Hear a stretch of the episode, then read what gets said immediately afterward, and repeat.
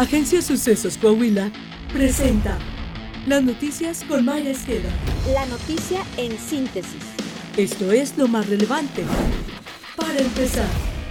La dirigente del colectivo Las Madres Buscadoras de Sonora, Cecilia Flores, le respondió este martes al presidente López Obrador que se encuentra en Sinaloa buscando a su hijo desaparecido, pese a no tener la protección adecuada, y le recalcó que las madres de desaparecidos no son sus adversarias ni malas personas. La activista aclaró que es una madre desesperada por encontrar a su hijo. Ayúdeme, señora Beatriz Gutiérrez Müller. Sé que a usted la escucha, escribió en su cuenta de Twitter.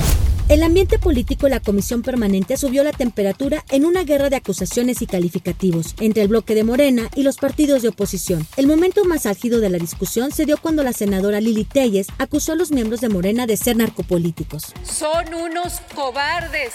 porque es cobarde el que se siente valiente porque está apoyado por los cárteles? Son sucios, tramposos, enlodados, son narcopolíticos y que quede bien claro que la van a pagar un día.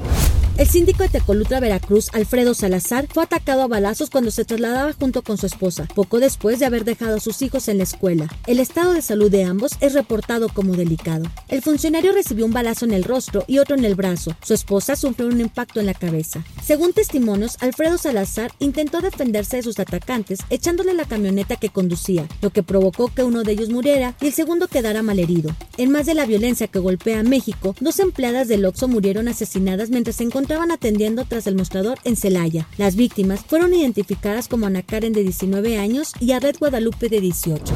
México no cuenta con un mecanismo para evaluar el aprendizaje de los estudiantes en lectura y comprensión, razonamiento lógico matemático y la adquisición de conceptos científicos, alertó la vocera de la organización civil Educación con Rumbo, quien lamentó que la prueba planea se dejó de aplicar en 2019. Ante ello, Patricia Ganem Alarcón exhortó a las autoridades educativas de la 4T concienticen sobre la importancia de estas evaluaciones para generar estrategias eficientes que contribuyan al mejoramiento de la calidad de la educación. En 2022, apuntó, la prueba PISA realizada por la Organización para la Cooperación y el Desarrollo Económico se aplicará en México solo a 8.050 alumnos, que representan el 0.38% de la plantilla estudiantil. Recordó que en 2018 México se ubicó en los últimos lugares en dicha medición. Coahuila. Con la determinación de prevenir, atender y erradicar la violencia y el hostigamiento laboral y sexual en contra de las mujeres en centros de trabajos públicos y privados, el gobierno del estado presentó la norma técnica para la certificación de sitios seguros para ellas, producto del esfuerzo multisectorial en favor de la población femenina de Coahuila. En ese sentido, el gobernador Miguel Ángel Riquelme Solís, quien reiteró que en Coahuila se trabaja por la no tolerancia y la no impunidad en contra de quienes atenten en su contra, firmó el decreto para la publicación en el periódico oficial del Estado de la certificación de sitios seguros para las mujeres. También hizo lo propio para el decreto para la prevención, atención y sanción del hostigamiento y acoso sexual para el gobierno del Estado. Hoy refrendo mi compromiso de cero tolerancia a la violencia contra las mujeres, de impulsar las acciones necesarias para que toda agresión no quede impune, de generar espacios laborales seguros y libres de violencia contra las mujeres en cada una de las dependencias de esta administración pública estatal. Asimismo, reitero mi total disposición de seguir trabajando coordinadamente con la sociedad civil, la academia y los organismos empresariales para lograr un Coahuila sin violencia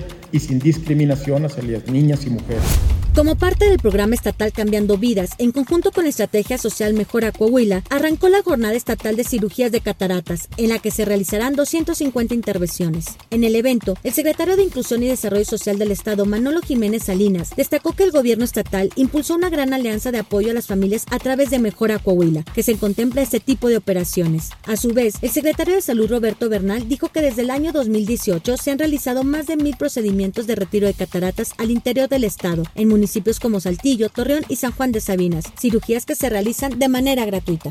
Saltillo. El alcalde José María Frasosiller y los integrantes de Cabildo aprobaron por unanimidad la presentación de la Unidad de Derechos Humanos del municipio de Saltillo. Dicho organismo tendrá autonomía técnica y de gestión y ejercitará sus facultades con base en los principios de esencialidad, permanencia, independencia, imparcialidad, profesionalismo, transparencia, responsabilidad y sujeción al derecho humanista y democrático de derecho. Asimismo, destacó que entre las principales facultades de la Unidad de Derechos Humanos se encontrará el iniciar investigaciones, remitir quejas a la Comisión de Derechos Humanos del Estado de Coahuila o canalizar a las instituciones competentes los asuntos que no constituyen una violación a los derechos humanos, entre otras. Está usted bien informado. Sucesos Coahuila.